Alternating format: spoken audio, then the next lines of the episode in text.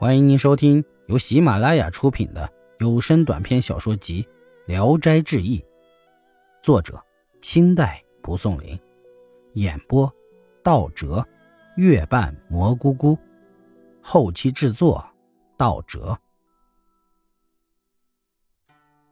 第二天再到那里，老尼不在家，破门紧紧的锁着，在这里等了很久，夜已经深了。明月高高的挂在东方的天空，宗子美走来走去，没有办法，远远的望见了两三位女郎从外面走进来，其中一个就是嫦娥。宗子美太高兴了，猛然间起来，急忙拉住嫦娥的衣袖。嫦娥说：“莽撞的郎君，吓死我了！可恨那多嘴的颠当，又让你用儿女情来缠磨我。”宗子美拉着嫦娥坐下，握着她的手，叙说别离后的艰辛，不觉悲伤的流下泪来。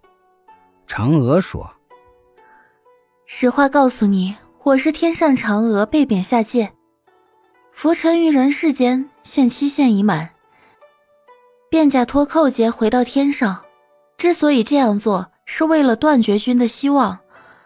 那位老尼是给王母看门的，我最初被遣时。”承蒙他的关照收留下来，所以有时间常来看望他。如果你能放我走，我就想个法子将颠当给你娶过来。宗子美不放他，低着头流泪。嫦娥回头张望说：“姊妹们来了。”宗子美四处张望，嫦娥不见了。宗子美失声大哭，不想再活在人世间，就解带自己上吊。恍恍惚惚的，觉得自己的魂儿已经离开了躯体，迷迷糊糊的，不知道飘荡到哪里。忽然见到嫦娥来了，捉住自己的双脚，离地提起，又进入寺中，在树上取下尸体，推挤着，呼唤着：“痴郎，痴郎，嫦娥在此。”宗子美忽若梦醒，稍定，嫦娥气愤地说：“天当贱婢！”害了我，又杀了郎君，我不能轻饶他。二人下山就租了一辆车子，回到寓所。宗子美就命家人准备行装，自己返身到西城去答谢颠当。但到了那里，原先的房舍完全变样了。宗子美惊愕感叹而归，暗想：幸亏嫦娥未发现。一进门，嫦娥就淫笑着说。你见到颠当了吗？宗子美惊愕的说不上话来。嫦娥说：“你想背着我，嫦娥怎么能见到颠当呢？请老实的坐在那里，他一会儿就会自来的。”不多会儿，颠当果然来了，仓皇的跪在床下。嫦娥用指头弹着他的头说：“小鬼头，害人不浅。”颠荡连连叩头，但求免死。嫦娥说：“把别人推到火坑里，而自己想逍遥天外。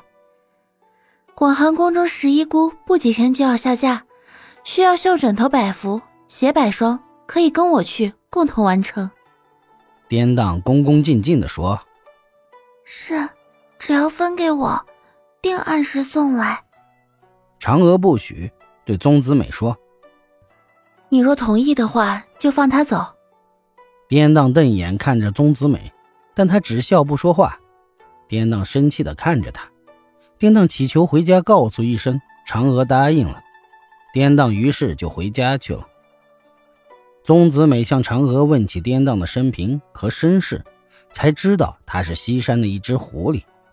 宗子美买好车子等待着。第二天，颠当果然回来了。他们就一块儿返回家乡。嫦娥这次回来，举止很持重，平日从不轻率的与家人说笑。宗子美强迫嫦娥扮装游戏，她从不肯，只是偷偷怂恿颠当去做。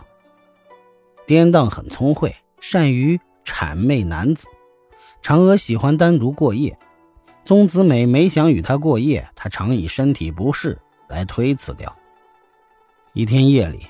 已是三更天了，还听到颠荡房中痴痴笑声不断。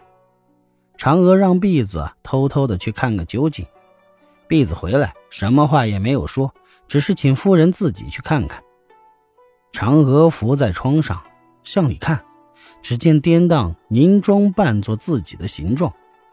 宗子美抱着她呼叫嫦娥，嫦娥轻蔑的一笑，回到屋里。不大一会儿，颠荡心头暴痛，急忙披上衣服，拉着宗子美到嫦娥房中，进门便跪下。嫦娥说：“我又不是医生与巫婆，哪里能治病？你自己想效仿西施，捧心学教。”颠荡只是在地下磕头，申言知罪。嫦娥说了声“好了”，颠荡便从地下起来，失笑而去。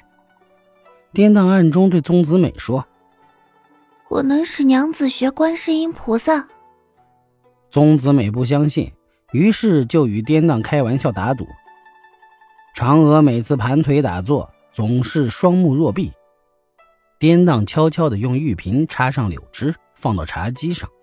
自己就垂发合掌，势立于侧，樱桃般的嘴唇半开，蛾子般的牙齿微露，双目一眨也不眨。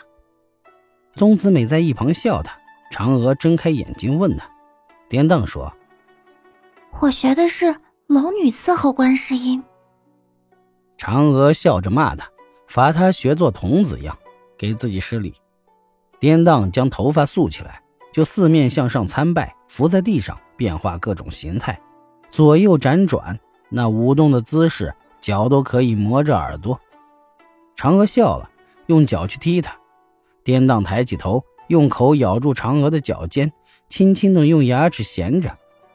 嫦娥正开心嬉笑，忽觉得有一丝媚欲之情从脚趾而上，直到心头，春情已动，难以忍受，自己也控制不住。